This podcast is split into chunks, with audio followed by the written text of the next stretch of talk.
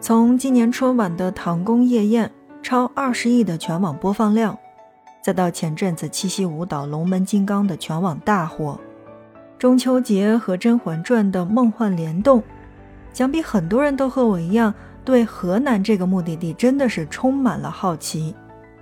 它就好像吹开了时光的尘封，用一场场出其不意的艺术之作，却惊艳了我们很多很多的人。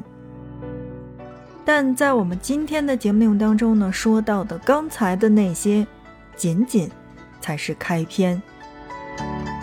因为河南的这些旅行地真的是在我们的节目当中会一个接一个的介绍给大家，但唯独有一个地方是我真的很想去、很想去的。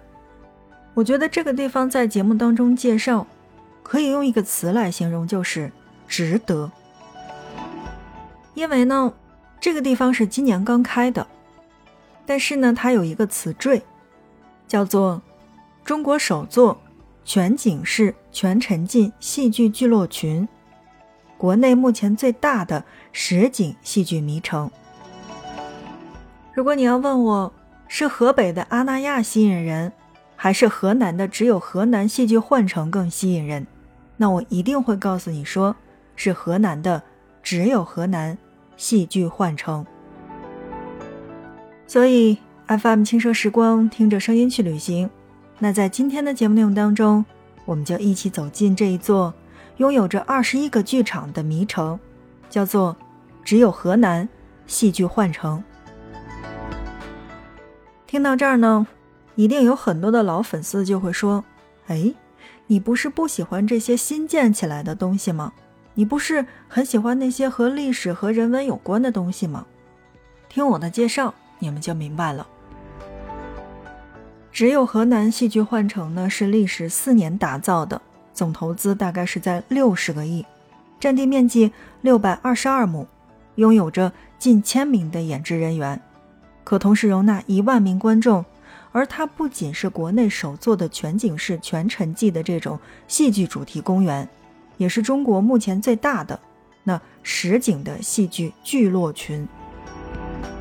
你想一想，五十六个迷宫般的格子院落分布在二十一个剧场，有着三大主题剧场、三大的震撼大剧，包括两场夜间的大秀，还有十座微剧场，超过三十三个演出的地点，而所有的剧目单次演出时长是将近七百分钟。单日演出可达一百二十五场，四千零五十分钟。也就是说，如果你去到这边，真正的想看完里边所有的剧，需要整整三天的时间。除了体量大，它的声光波画的这种电子技术也是世界顶级的水平。每个剧场都让观众有沉浸式的这种虚拟的现实感。甚至拥有全世界最长的《清明上河图》和《千里江山图》的投影秀，可以说这是一个被戏剧覆盖一切的迷幻之城，足够重新建立我们对于戏剧还有旅行的理解。我曾经呢在节目当中来跟大家表达过，我最早之前呢在旅行当中是不太喜欢去再花钱看演出的，因为我觉得。在旅行当中，最好的就是去看看那些景点，然后呢，去感受一下当地的这种生活氛围。但有一年呢，去到西安，我的大学同学非要拉我去看一场演出。我突然发现，从舞美到灯光，然后再到音乐都非常非常的好，以至于在那样的一个演出的环境当中，我了解到了不一样的历史和一个戏剧性的故事。所以我觉得，如果有在国内可以让我出去玩的同时，也会让我去学习到一些东西的话，那我觉得这样的旅行还是蛮喜欢的。你想呀，出去玩了嘛，又可以逛到城市，然后还可以看到演出，从服装到音乐再到历史，一千个读者呢，就会有一千个哈姆雷特。在这个硕大的戏剧幻城当中，我觉得最迷人的地方也是于此，因为每个人在这里呢都会感受到不同。什么意思呢？我们先从剧目上来说，这个地方呢，总共是有二十一个剧场的，是分为了三个主剧场，还有十八个小剧场，其中呢，就是十个是白天的，八个是晚上的。那五十六个迷宫般的格子呢，被刻意的设计成了随机性的这种游览路线。也就是说，在二十一个不同的剧场当中去移步换景的时候呢，你并不知道下一个闯入的是哪个年代。这就像走进了一个巨大的盲盒场是一样的，格子的拱门背后，将由专业的演员引领你进入到这个剧情当中，或开心，或流泪，或者是诗词歌赋。甚至是穿越时空，置身宋徽宗与嘉庆皇帝的打趣的现场，一切充满了新奇和刺激、未知和挑战。说到这儿，我想问，是不是特别有兴趣？对于这个地方呀，我真的是特别有兴趣。其实呢，不仅仅是我们上边所说到的这些，全景式的这种前进体验呢，也格外的让人期待。在这里，观众不仅可以成为欣赏者，其实也是戏剧的参与者。在不同的剧目当中，你可能是老人，也可能是学生，也可能是村民或者是难民，好似在一场时光交错当中去忘我的享受。所以呢，我们才说，这是国内首座全景式、全沉浸式的戏剧主题公园。我们是一个旅游的节目，我们曾经呢来跟大家去介绍过在北京刚刚开了不久的这个环球影城。有小伙伴呢一定会说，这个环球影城和只有河南，你选哪个？我的答案一定是，如果真的是我选择的话，我一定会选择只有河南戏剧幻城。环球影城对于我呢，应该算是一个有生之年的系列。但是更吸引我的一定是只有河南戏剧幻城。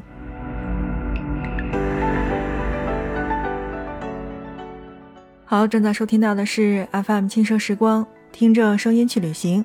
那在今天的节目内容当中呢，我们来跟大家讲到的是一个不似景点却胜似景点的地方。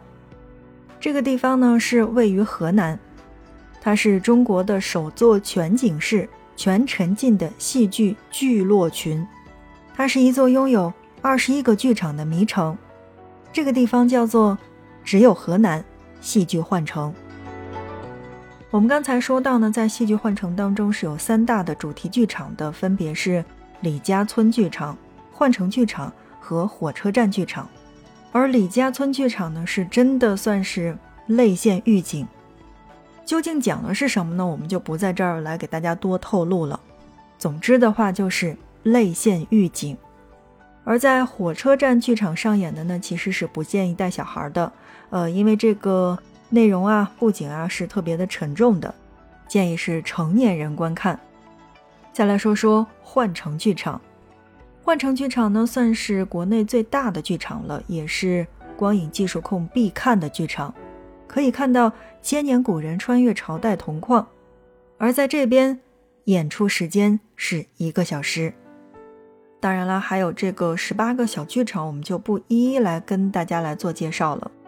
但我觉得呢，如果是喜欢这种河南的传统的剧目的话，可以去这个李家市室内茶铺去看一看，因为那边演到的是这个传统的河南梆子。同时呢，这边是可以免费的边喝茶边听戏的。在我看来呢，每一个剧场都是值得观看的，但同时还有一些小伙伴们说，这个我不太喜欢戏剧啊，我看它干嘛？但我想说，如果你是喜欢拍照的摄影师，或者说你是喜欢被拍的这些小哥哥小姐姐们的话，那这个地方真的是特别特别适合你来，因为除了戏剧。建筑美学也是幻城的另一处灵魂所在，随手就是大片儿。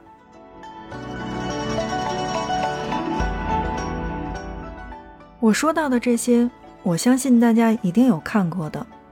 一点零版本的印象是印象刘三姐和印象丽江，但到了二点零版本的右键的时候呢，是右键平遥和右键敦煌。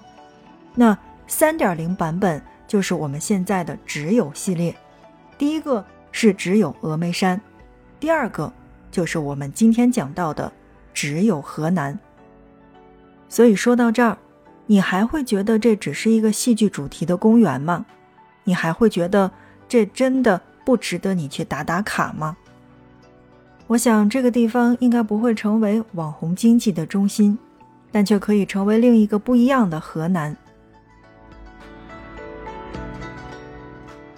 好的，看看时间，我们今天的节目就跟大家来聊到这儿吧。FM 轻奢时光，听着声音去旅行。如果大家觉得这一期节目还不错的话，欢迎你的转发和分享，因为你的转发分享是对节目的最大的支持。听着声音去旅行，我们下一期不见不散。